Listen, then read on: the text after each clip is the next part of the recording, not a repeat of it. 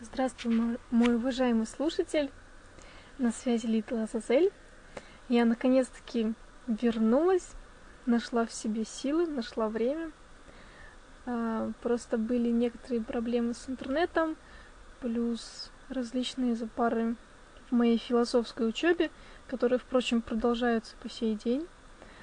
А, вот, но плюс еще а, теперь я живу не совсем одна, точнее не одна, а, вот, и, собственно, времени, э, которого мне бы хватило записать тот или иной подкаст в полном одиночестве и в прекрасном расположении духа у меня практически нет. А, вот. Но сегодня такие появилась такая замечательнейшая возможность. А, вот. Дома никого нет. А с интернетом вроде бы, ну, пока что, ну, нормально, скажем так, нормально. А, вот. Настроение замечательное. И плюс ко всему прочему я вообще жутко соскучилась по этому замечательному делу подкастингу. Вот. И, собственно, Сегодня приступаю к записи очередного подкаста, э, который по просьбам трудящихся будет посвящен э, тому месту, где я живу, в частности, городу Новгороду, э, вот, тому месту, где я учусь, в частности, философскому факультету, и немножко поговорим еще про... Да, про философию поговорим. А, вот, значит, с чего начать даже? Новгород. А, в Новгород я приехала, ну, чуть более десяти лет назад. Так сложилось. Вот, я приехала сюда. Ну, что можно сказать? Мне лично кажется, у меня такое состояние души, когда я здесь, что это мой родной город. То есть э, город, который, в котором я чувствую патриотизм, э, который мне... Можно сказать, что он мне родной. Хотя я не родилась в Новгороде. Э, почему так получается? Во-первых, город очень-очень-очень старый. Одни, один из древнейших городов России. Городу будет 1150 лет в 2009 году. И, как нам сказали, 2009 год будет объявлен годом Великого Новгорода. Вот, так что все готовьтесь к этому замечательному празднованию. А, вот. А, город очень старинный, основан в 859 году, то есть еще до крещения Руси. А, вот. Э, город являлся один, одним из самых больших городов э, на Руси и имел огромнейшую область, огромнейшие земли, э, вплоть там к северу до Мурманска, плюс какие-то Балтийские земли, по-моему, там тоже входили в него, Архангельск, в общем, просто обалденная такая громаднейшая республика. А, вот, причем торговый центр, а, то есть город делится на две части рекой Волхов. А река Волхов это река, по которому проходил путь из варяг в греки. Ну, то есть ты, мой уважаемый слушатель, понимаешь, насколько значим мой, был мой замечательный город. Э, вот, значит, э, город состоит, как я уже сказала, из двух сторон. На одной стороне, которая называется Софийская, в честь того, что над ней находится собор Софии, Софийский собор.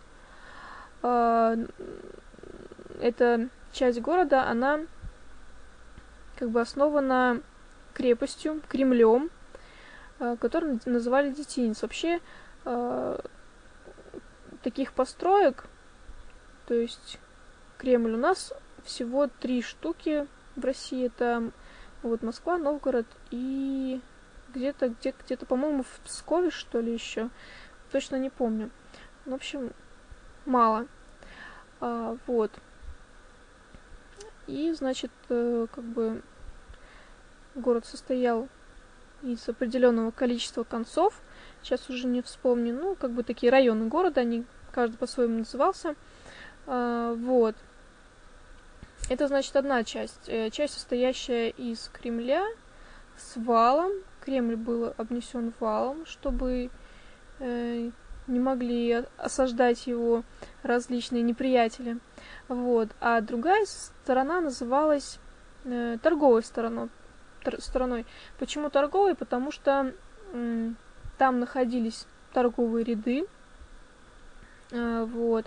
Туда э, приезжали различные э, купцы, торговцы, и велась такая живая торговля. Вот. Значит, чем еще был примечательный, примечателен Новгород? Ну, скорее всего, тем, что это прежде всего была республика.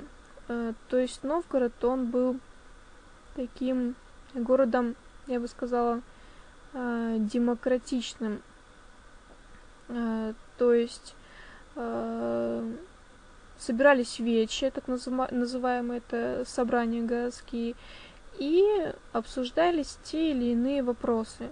Причем, что было интересно, новгородцы, они сами выбирали себе князя, вот, который будет править, править городом, и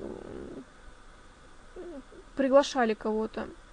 То есть сами решали, они могли его выгнать, могли пригласить, ну, такие вот товарищи самостоятельные и свободные. А, в общем, политический строй Новгорода мне тоже очень устраивает. А, нравится он мне. А, вот. Э, Новгород был городом образованным в плане того, что население было достаточно таким ученым. Вот. Этому свидетельствуют различные находки, в частности, большое количество берестяных грамот – а, Причем эти берестяные грамоты, они были от каких-то там, допустим, бояр или купцов, ну то есть людей относительно высшего сословия, вот, вплоть до каких-то бытовых таких совершенно э, грамот, которые были присущи просто крестьянам, которые между собой переписывались там. Фронька, зайди ко мне, возьми то-то, то-то, отнеси тому-то, тому-то. Ну, что-то около того. И э, Новгород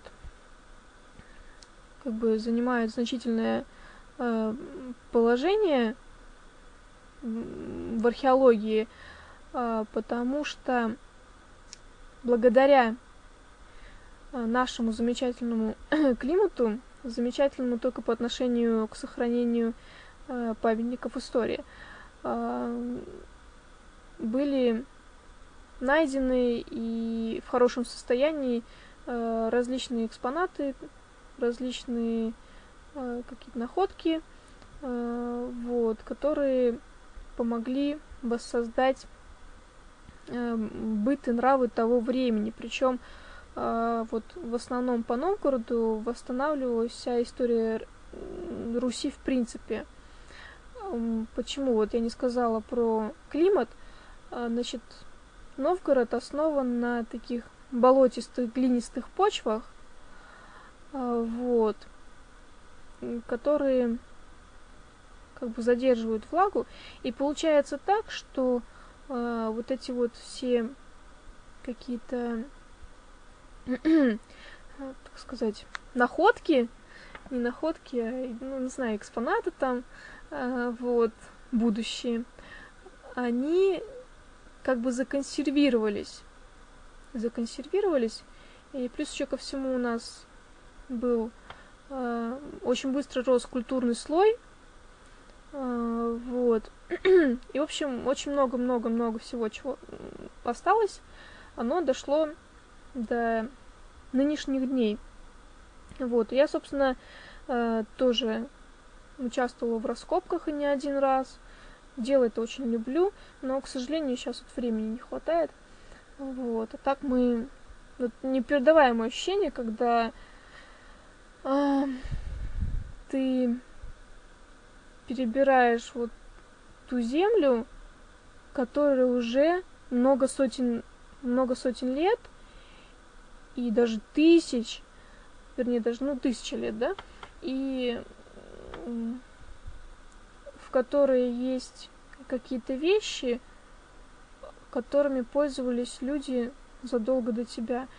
То есть это такое, как бы, реальное прикосновение к истории, которое дает незабываемое ощущение и незабываемую радость. Это когда ты нашел что-то, какую-то ценную находку. Э, вот, радости нет предела. Очень интересно это дело раскопки, но в то же время очень трудное. Вот. Бывало, что на улице 35 на солнышке, ни одного облачка на небе. Вот. Ты сидишь в земляной яме под палящим солнцем и раскапываешь, раскапываешь, работаешь ручками, лопаткой, лопаткой, ручками, выносишь носилочки. А, вот. ну, в общем, раскопки дело такое, и трудное, и интересное одновременно. А, вот, так к чему это я? Это я к тому, что были у нас товарищи образованные. А, вот, образованные и торговали бойко. Вот, еще в Новгороде сохранилось большое количество а, различных архитектурных памятников, просто очень много. И практически весь центр города, он как раз-таки состоит из этих памятников. Единственное, что, конечно же, еще многое было разрушено в Великую Отечественную войну. Ну, конечно, что могли, то восстановили. А, но, как ни странно, а, большая часть церквей, а, построенных еще тогда, очень давно, очень качественно, конечно же, она сохранилась, потому что стены толщиной в метр и более, конечно, ну, очень сложно было разрушить. Вот. И поэтому город очень живописный, богатый архитектурными памятниками. А, в общем, такое ощущение, как будто ты попадаешь вообще а, ну, в другое измерение, еще если не обращать внимания на какие-то новые постройки. Хотя вот надо сказать, что новые постройки, они, э, скажем так, не затмевают вот эти архитектурные памятники, хотя бы потому, что а, их не очень много, б, они не очень высокие. То есть у нас очень мало высоток, и достаточно мало каких-то таких вот навороченных европезированных зданий, европезированных вывесок, что очень радует пока. Надеюсь, что эта тенденция сохранится и в будущем. Потому что вот это вот все, оно просто город теряется на фоне вот этой европезации ненужной. Я думаю, что считаю, что хотя бы центр города должен иметь свое истинное лицо. То есть то достояние, которое нам осталось, оно должно быть э, доступно всем, и ему не должно мешать ничто, в том числе и различные какие-то коммерческие предприятия. А, вот, значит, очень много у нас церквей, потому что Новгород изначально, конечно, был языческий город – то есть преобладало язычество, точнее оно только и было. А, вот, а впоследствии произошло крещение Руси, ну, нас тоже это приняли, хотя, хотя, остались какие-то праздники, э, какие-то все-таки, даже не знаю, как их назвать, ну, в общем, получилось так, что христианство смешалось с язычеством. что-то перешло из, из язычества, э, что-то приняли в христианстве, что-то христианизировали. Ну, в общем, такая вот смесь получилась. А, вот. Значит, огромнейшее количество у нас церквей. Всем категорически советую приехать и посмотреть на исторический город. Ну что у нас еще интересного есть, помимо церквушка Кремля? По поводу церквушек еще скажу, они разбросаны вообще, они не только в центре города, но и по всей области их очень много. То есть в различных деревушках там какие-то. И причем каждая эпоха, вот такой огромный пласт истории, да, 1150 лет. И каждая эпоха, она откладывает свой отпечаток на развитие архитектуры и искусства и прочего. Мне вот очень можно замечательно проследить, что было там в X веке, что было в XIII там, и так далее, вплоть до наших дней. То есть Новгород, можно сказать, что город контрастов э, в историческом плане. Э, вот. Э, ну и вообще очень много-много-много интересного. У нас замечательно есть музей, вот, в котором я имела счастье быть не один раз. Вот и в котором я даже имела счастье практиковаться в этом году. Правда, не в основном, а в Музее детского творчества. Но, по сути, это у нас одна организация. Ну, вот, практика была просто обалденная. Вот. Потом как-нибудь, может быть, даже ударишь в подробности по этой части. Так, что еще можно? Вот про философский факультет. В принципе, по, про город я так немножко рассказала. Но еще хочу сказать, что э, город, в принципе, небольшой. Вот. По-моему, у нас там 200 тысяч, что ли, населения. Не помню точно, но, конечно, по сравнению с мегаполисами, приезжаешь ты, допустим, с Питера или с Москвы домой, так едешь, на улице никого, тишина, домики маленькие, низенькие. Но и чувствуешь, вот он, мой город, родной, я вернулась домой, какое счастье. Город свой обожаю. Вот, теперь пришло время рассказать о моем замечательном любимом университете. Это университет имени Ярослава Мудрого. А, вот. Образован он тоже очень-очень-очень давно, даже не помню когда. А, вот, университет я свой очень люблю. Даже не знаю почему просто люблю. Наверное, потому что поступила туда, куда, пожалуй, надо было. Э, вот, на философский факультет, потому что я еще хотела поступить на лингвистику, но вот чуть-чуть не получилось. Подлинники были отданы именно на философский факультет, и именно туда я и поступила. А, собственно, первый год обучения, особенно первый полгода обучения, это была полнейшая эйфория, а, потому что все, что творилось на факультете это было что-то. Я, конечно, не беру в расчет студенческую жизнь, как ни странно. Я э, касаюсь именно различных предметов. То есть это было такое откровение, это была такая, такая огромная масса информации для размышления. Это было что-то. И вот я ходила каждый день, у меня была полнейшая эйфория по поводу того, что я вот это просто судьба, и я поступила туда, куда мне следовало действительно поступить. Это просто судьба. А, вот. Ну, конечно, по мере накопления каких-то проблем, они, конечно же, были. А на первом курсе это, естественно, первые зачеты и экзамены, особенно зимняя сессия. А, вот. На зимней сессии я вообще хотела уйти. Был забавный случай такой.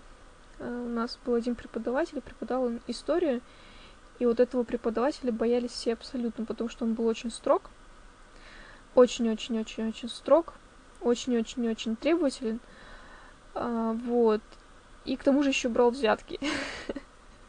И списать у него было нереально. В общем, все ужасно. Вот. На меня еще память плохая на числа. В истории надо даты знать. А, и я так боялась, что в первый раз я вообще даже, я даже побоялась заходить в аудиторию, то есть первый раз я вообще на экзамен даже не пошла, то есть я сидела возле аудитории, мучилась, страдала, пугалась, вот, так и не пошла.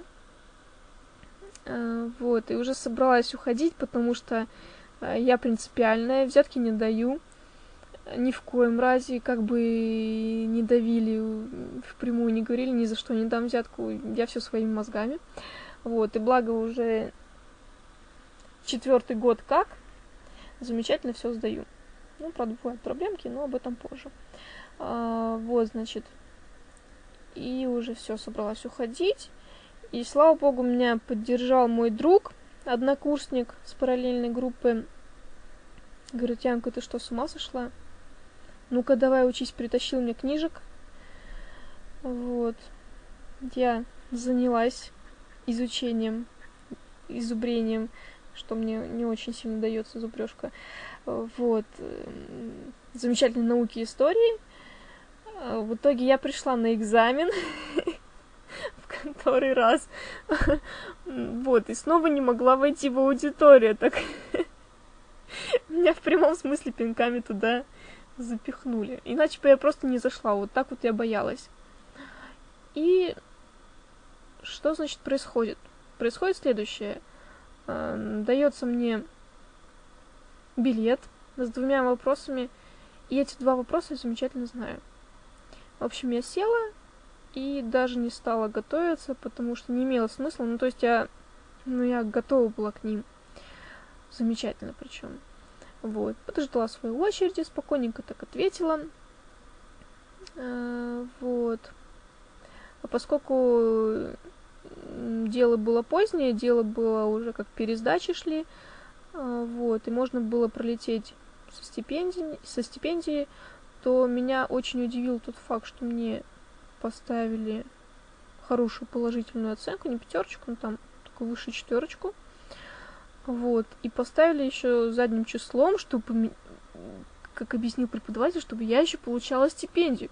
Вот уж чего-чего, а от него я этого вообще никак не ждала, и у меня был такой шок, и так радость от того, что я сдала, еще и стипендию буду получать. То есть было, конечно, море радости. А, вот. Вот так вот.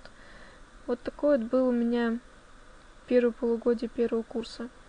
Ну, потом летняя сессия тоже нормально. Ну и как-то так вот все учимся, учимся, учимся, учимся. Конечно же, бывают различные проблемы, но в общем и целом очень интересно. Очень интересно и замечательно. Вот каждый раз убеждаюсь, каждый год убеждаюсь, что ну не знаю, что бы я делала без этой информации. То есть такие какие-то вещи рассказывают, которые помогает, как я люблю говорить, видеть между строк. Ты начинаешь видеть изнанку мира, то есть жизни. Не то, что видит обыватель, да, какую-то там, ну, какую-то упаковку, а ты видишь суть, что спрятано за этой э, красивой упаковкой. А, вот. И, конечно же, очень много, много, много начинаешь думать над тем, что вообще происходит, и э, в общем различные виды бытия начинаешь осознавать. Ну, в общем, это так сложно, очень-очень сложно. Причем нас на первом курсе пугали, что, мол, вы знаете, на философском очень много людей, которые того. Ну, короче, ну, с ума сходят. Ну, мы так хихихаха, там нам препод рассказывал, что был такой случай. Парень встал так просто из, из аудитории и вышел. Что-то там бормоча себе. Или тоже был товарищ, который разговаривает с преподавателем, потом говорит, подождите, я записываю, там что-то диктует инопланетянин. Ну, это было все сильно на самом серьезе, и потом люди лечились. или еще был случай, человек каждую сессию там э, брал, ну, как бы не отпуск, не знаю, как называется. В общем, кто-то у него там, мол, похороны, надо уехать. А когда родственники начались исчисляться десятками, деканат заподозрил что-то неладное. Вот оказалось, человек просто больной на голову. И я как-то, ну так, хихи-ха-ха, собственно, очень серьезно к этому делу не отнеслась. К тому же еще прикольный факт, то, что у нас буквально э, в двух шагах от нашего корпуса находится, ну, в общем, психушка. А находится на, э, значит, дом 13, представляете, да? 13 дом психдиспансер. Ну, это вообще жесть, конечно. Рядом с философским факультетом. Это просто...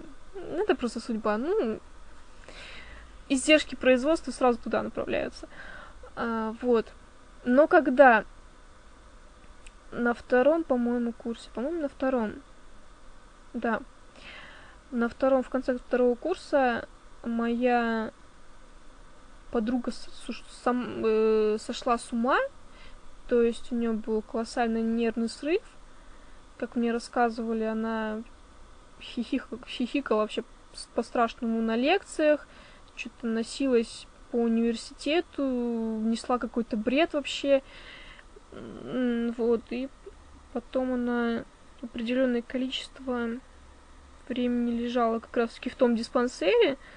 Вот, я как-то так реально задумалась. Но, однако, надо учесть тот факт, что ей помогла одна девушка, которая довела ее, в принципе, до такого состояния. Но нельзя забывать о том, что то, что мы проходим, различные э, какие-то философские концепции, э, понятия, они в принципе сложны для восприятия вообще вот так вот с лету.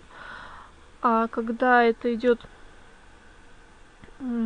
громадная такая громадина информации, которую надо не просто так услышал и прошло, да, а пропустить через себя, осознать, переварить, то это очень такая сложная работа, и не каждому она под силу, не каждому она дается.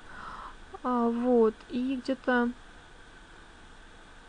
тоже где-то в, в начале третьего или в конце второго у нас был Кант. А, это вообще жестоко. И вот когда я сдавала Канта, я тоже начала задумываться, что-то у меня, наверное, с головой тоже не так. Если я буду его и дальше читать, то это точно свихнусь по-любому, потому что это такое заверни мозгу, что я не знаю. Не знаю, мне лично Кант не нравится, потому что этот его немецкий педантизм и маразм, он просто вот доводит до бешенства. К тому же, что мне еще не нравится в Канте, в принципе, то, что он говорит, можно выразить в двух словах, и это будет понятно. Но он выбирает такие извращенные слова, что просто диву даешься. А я придерживаюсь принципу, что все гениальное просто.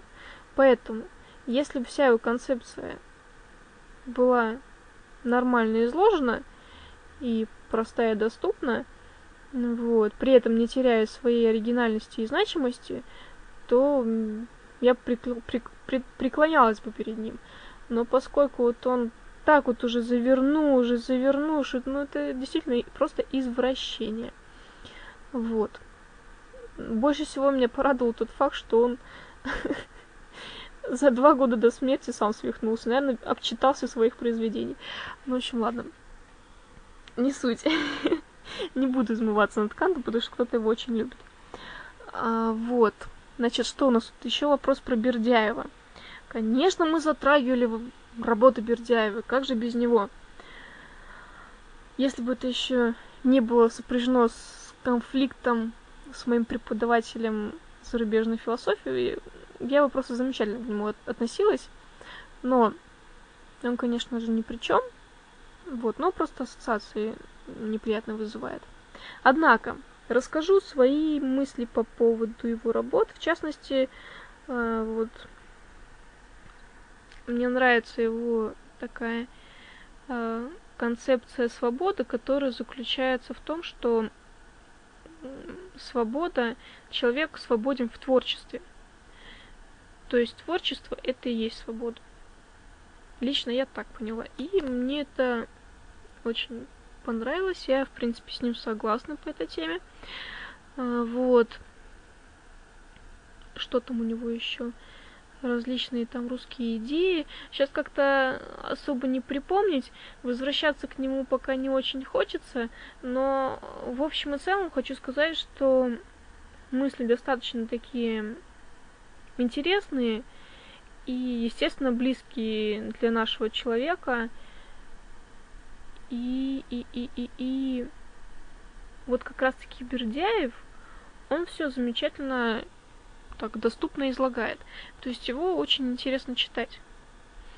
А, вот, он таким современным языком пишет, не скучным.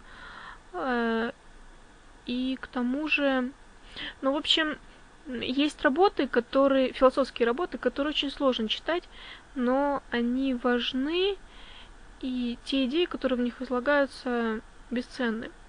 Но очень сложно читать. И получается так, что люди которым недоступен этот язык, на котором а, излагается тот или иной философ, а, эти работы, они остаются вне как бы обозрения, вне их внимания, а, вот, ценные достаточно такие. А вот Бердяев и другие авторы, которые пишут более доступно, они дают э, возможность неподготовленному человеку э, как бы возможность самоусовершенствования. Э, то есть, читая Бердяева или, допустим, того же самого Лосского или Флоренского, очень можно много найти для себя каких-то интересных моментов, Э, которые дают пищу для размышлений, какие-то новые открытия, какие-то новые мысли, э, вот, разнообраз... разноображивающие э, твое духовное начало, твое духовное состояние. Вот, в общем, что я хочу порекомендовать Читай, мой дорогой слушатель, русских философов. Хотя, хотя вот э, минус русской философии в том, что она э, не систематизирована, э, не концептуальна. Э, то есть, э, вот поскольку западная философия, она все-таки э, имеет более долгую историю, э, то там в основном уже не уже, а вообще как бы э, принцип каких-то э, концепций. То есть философ вырабатывает концепцию и вот как бы так ее по полочкам расписывает. А, вот, то есть есть стержень, на, возле которого или на который наращивают, ну, ядро, на котором наращивается вот вся вот эта концепция, о чем думает философ. А у русских философов они вот что придет в голову, то и говорят. Ну так вот, грубо говоря. То есть их изложения, они в принципе хаотичны. А, вот. За собой тоже замечаю, в принципе, как бы вот бывают какие-то вот озарения. Но слепить это все в какую-то э, единую концепцию очень сложно. То есть есть такая путаница мыслей на уровне больше даже ощущений. Вот по поводу ощущений. Чувствую, этот подкаст затянется часа на два. Но надеюсь, он стоит того. А, Европа, а, Запад, они основаны на... Вот мышление человека основано на рационализме.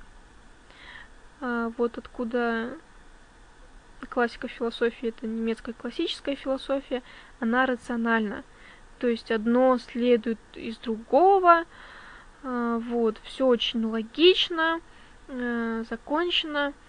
То есть там работает разум. В России, во-первых, э, философия появилась относительно недавно, то есть это век, ну так вот, если основательный век 17-18, до этого как-то так вообще были какие-то труды, но они, опять-таки, просто сумятица мыслей. А, вот. Просто не, ну, не было такой традиции в России и на Руси. Вот. И наш человек, он человек эмоциональный, э, а не рациональный.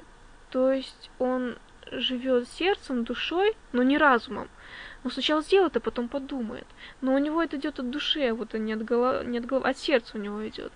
Ну вот, поэтому, поэтому есть ощущения, есть какие-то переживания, но опять-таки их очень сложно выразить.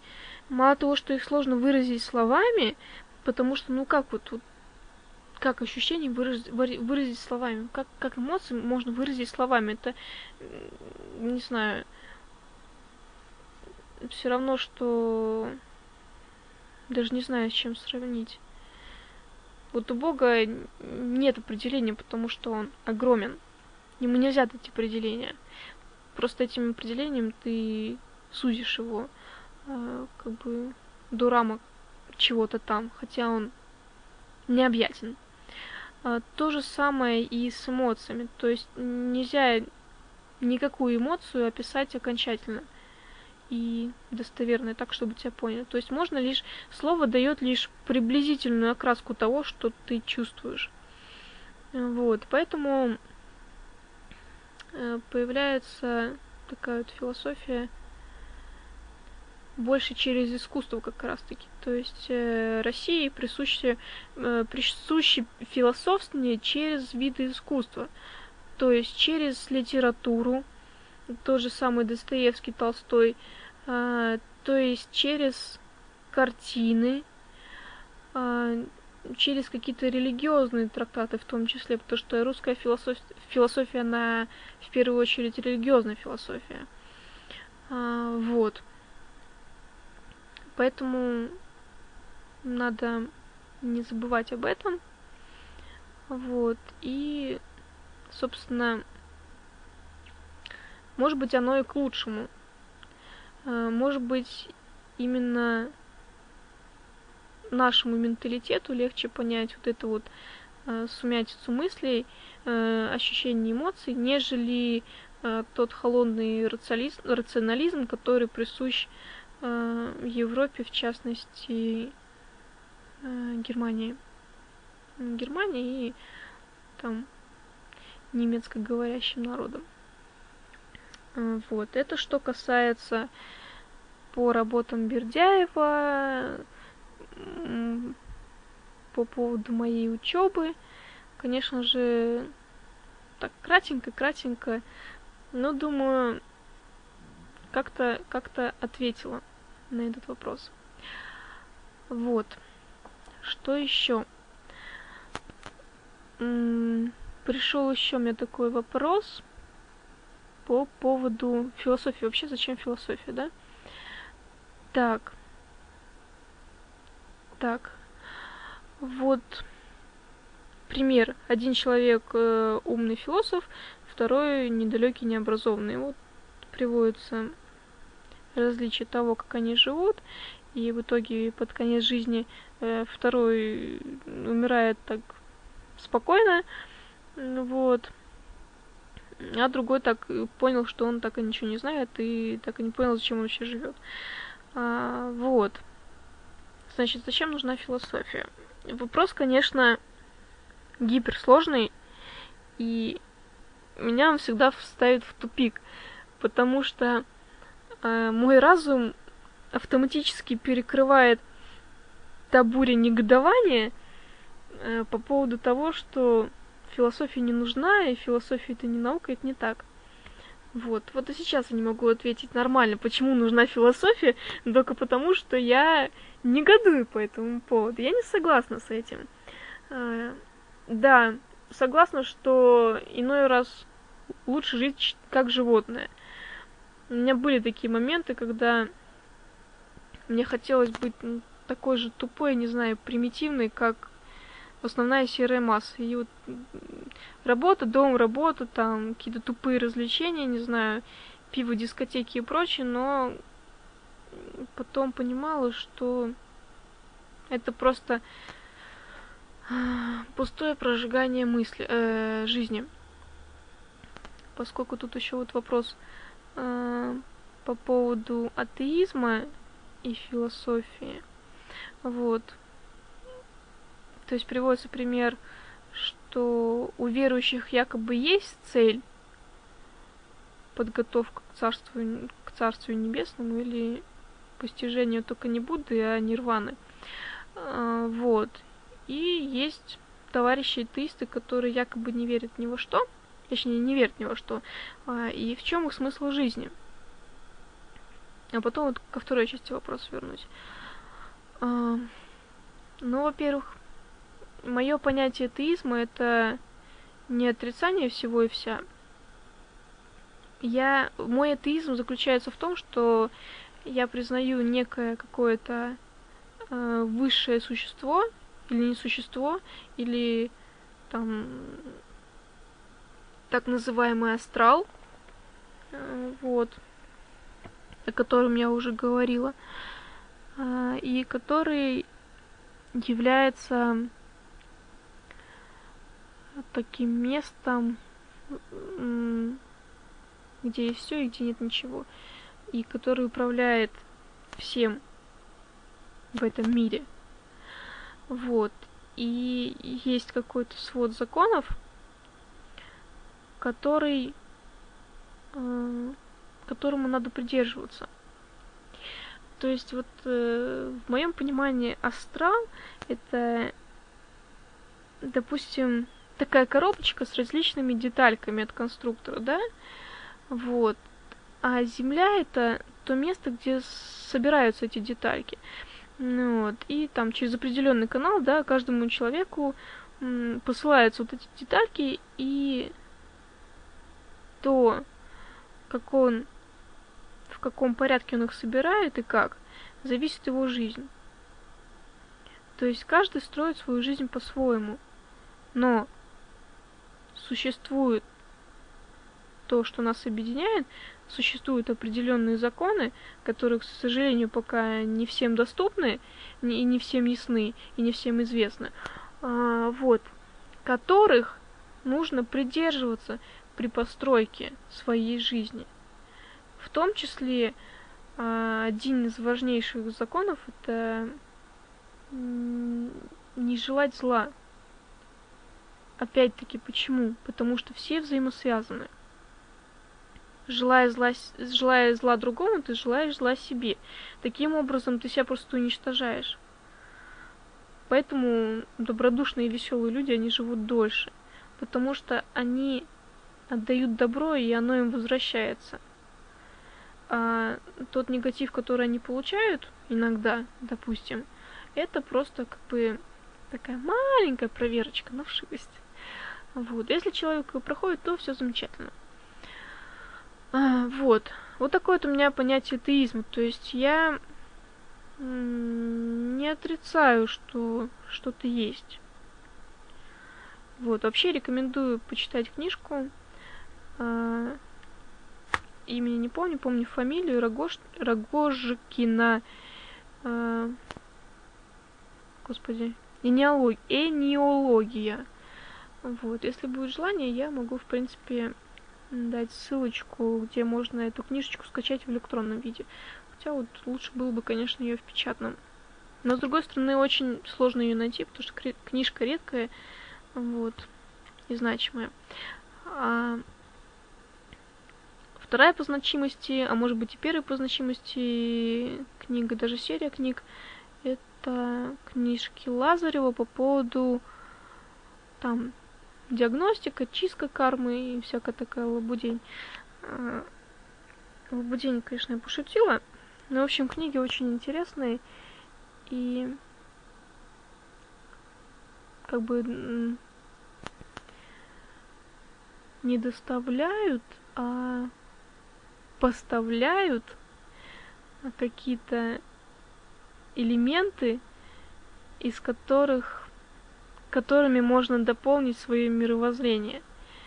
И вот в частности книжки Лазарева, они могут кардинально вообще изменить жизнь каждого. Э, то есть настолько они жизненные. То есть я вообще э, склонна воспринимать все скептически, и все новое я достаточно скептически принимаю, но проверяю. Так вот, э, в данном случае Лазарев проверку прошел, и действительно, если придерживаться вот каких-то э, тех норм и рамок, о которых он говорит, и придерживаться того поведения, о котором он э, заявляет, то можно просто просто обалденно жить. И буквально у меня на глазах человек менялся.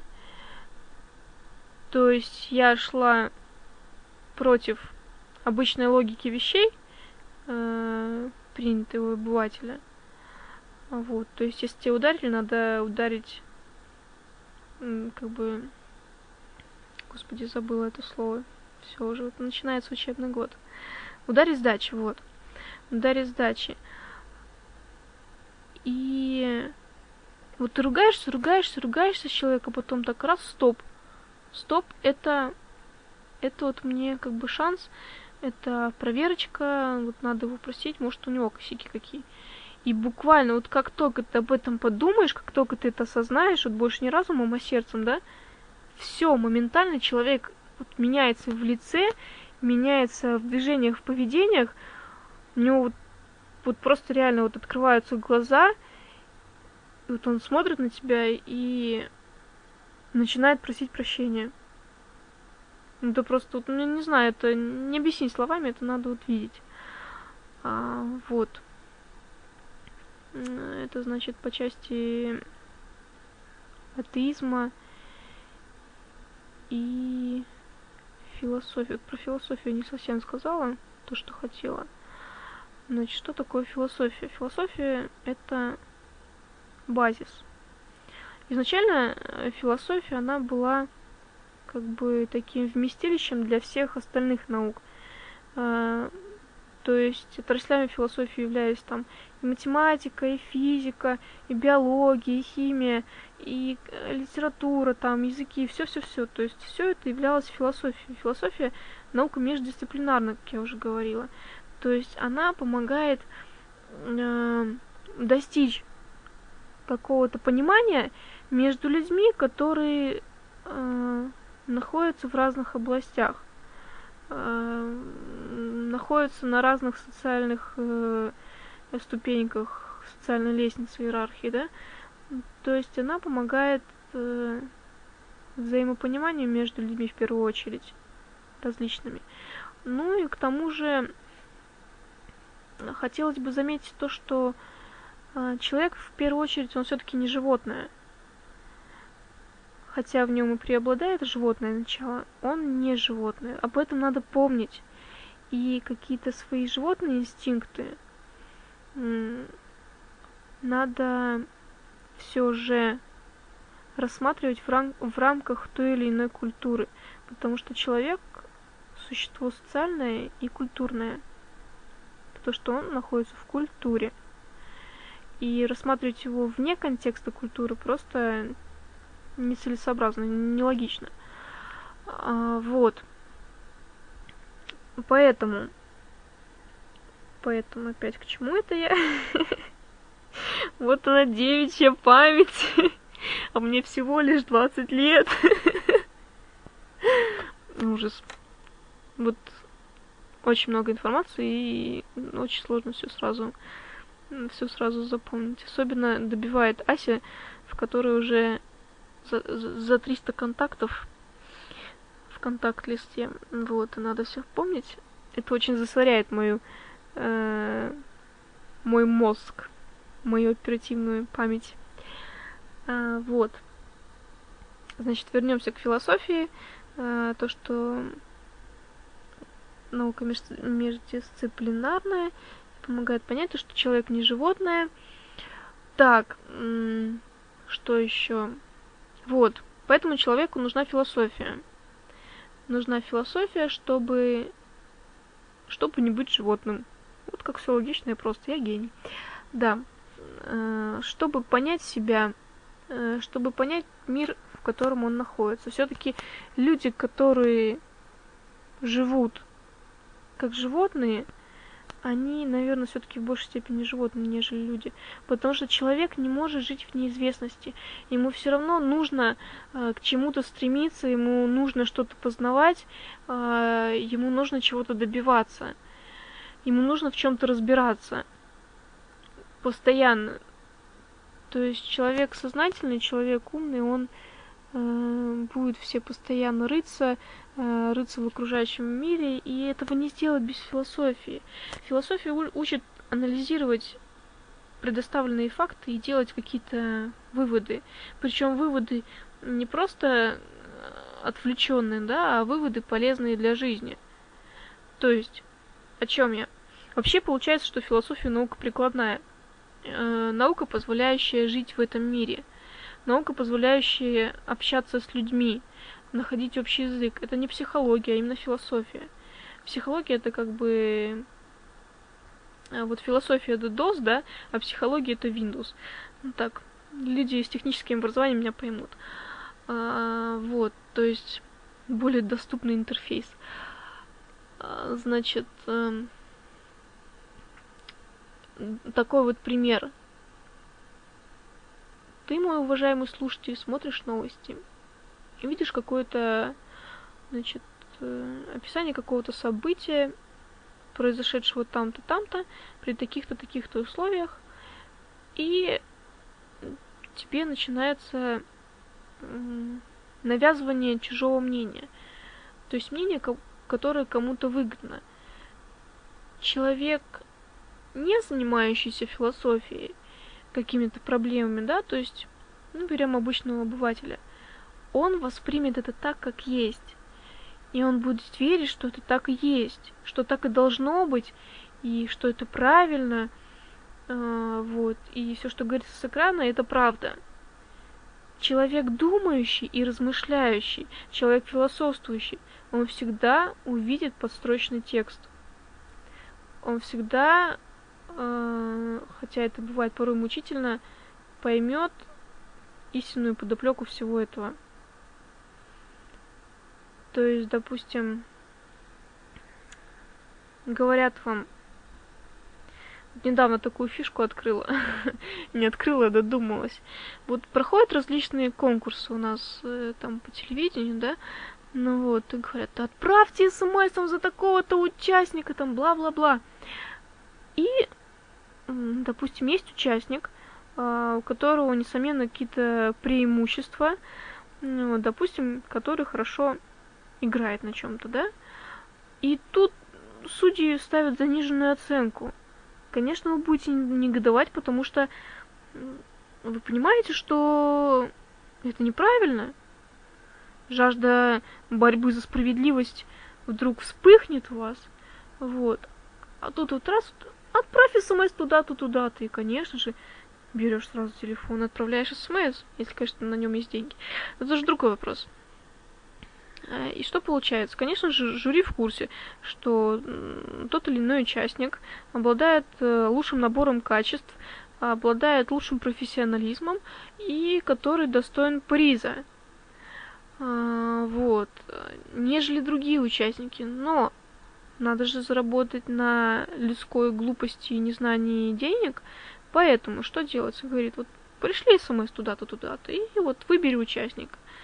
Ну, вот. Народ кидается к мобильникам, отдает свои деньги. Что в итоге? В итоге, конечно же, э, в любом случае побеждает этот человек.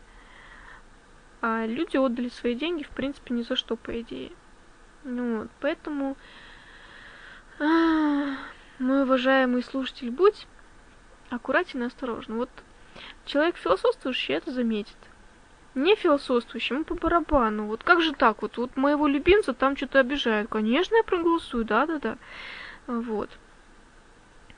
Эм, суть в том, что надо уметь ориентироваться той информации, которую тебе предоставляют, потому что 21 век – век информации, век информационных технологий, и э, вот этой информации ее так много, и ее так просто получить, вот за счет того, что ее просто получить, ее, в принципе, наверное, много, а, вот, что человек просто начинает теряться, и как бы есть ленивые достаточно индивидуумы, которым по барабану вообще все, что творится в этом мире, вот, и они воспринимают, допустим, все так, как это преподносит СМИ.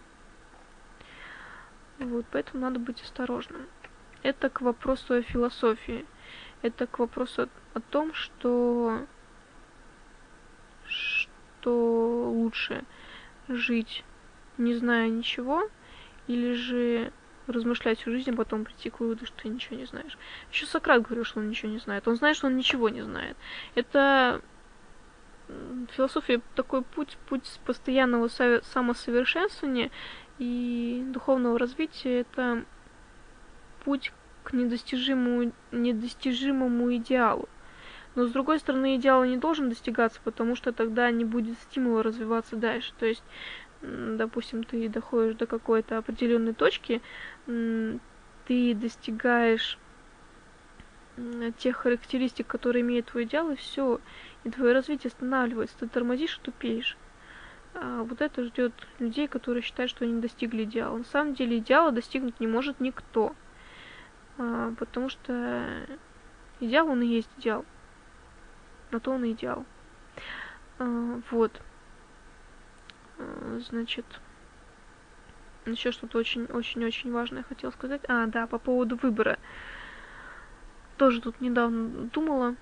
Точнее, даже не то, что думала, у меня какие-то вот такие вещи, они вот озарение. Вот раз я додумала, все клево, я гений. Значит, опять-таки нету четкой систематики, и мысли были вот такие.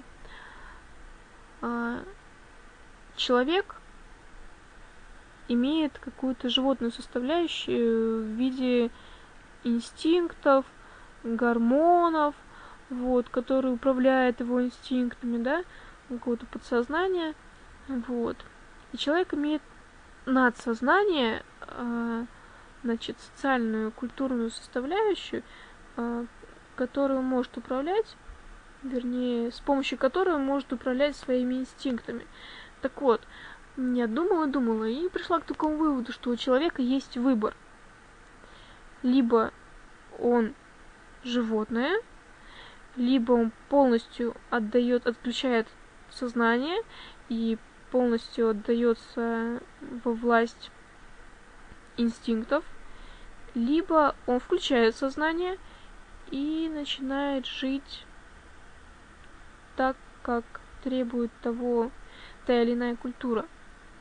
Хотя надо учесть, что в разных культурах э, могут преобладать те или иные э, животные начала. Если можно так выразиться. Вот. То есть я... Вот, почему я начала об этом думать?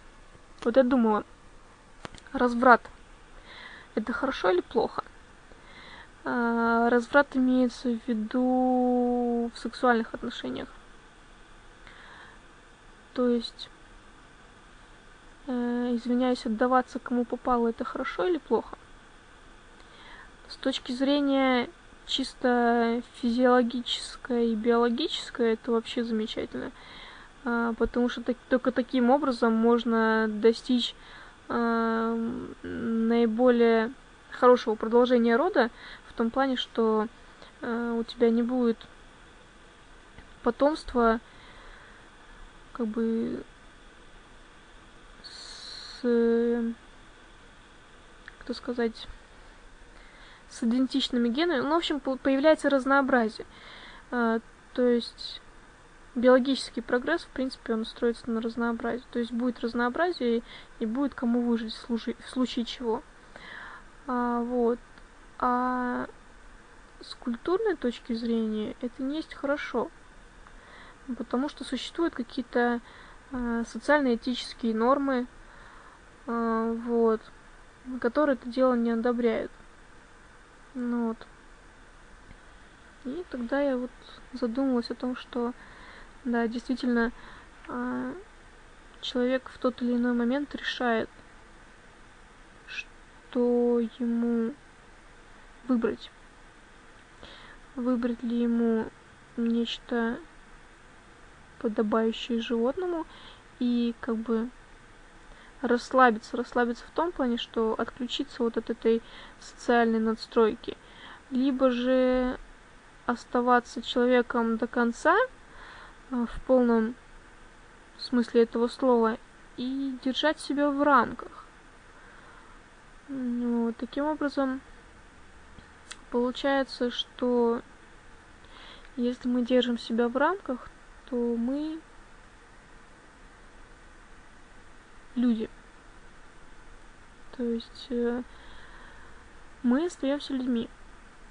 Хотя с другой точки зрения, а, нет, философия это все-таки это можно вот болтать до изнеможения. Я уже вот, вот, вот уже вот уже начинаю уставать потихоньку.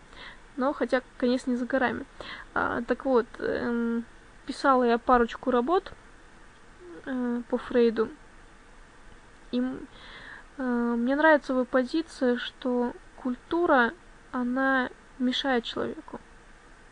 Я лично тоже так считаю, что культура это как бы клетка, в которую человек сам себя загнал. То есть это те какие-то принципы, которые человек сам для себя создал и сам же от них страдает. То есть э, есть какие-то, эм, опять-таки, природные инстинкты, да, которые человеку хочется удовлетворять, ему от этого никуда не деться. Тот же самый секс. А культура говорит, нет, это табу, только после свадьбы. Вот и что делать? А мастурбация это плохо, все. В Советском Союзе вот вешались из-за этого. Ну, куда это вообще, в какие ворота? Вот, поэтому, поскольку я любитель компромиссов а, в отношении различных культур культурологических концепций, то я пришла к выводу, что культура должна быть такая, которая а, учитывала бы естественные а, какие-то пожелания индивида а, естественные природные пожелания. И в то же время а, были какие-то этические рамки. Но чтобы эти этические рамки не сковывали человека.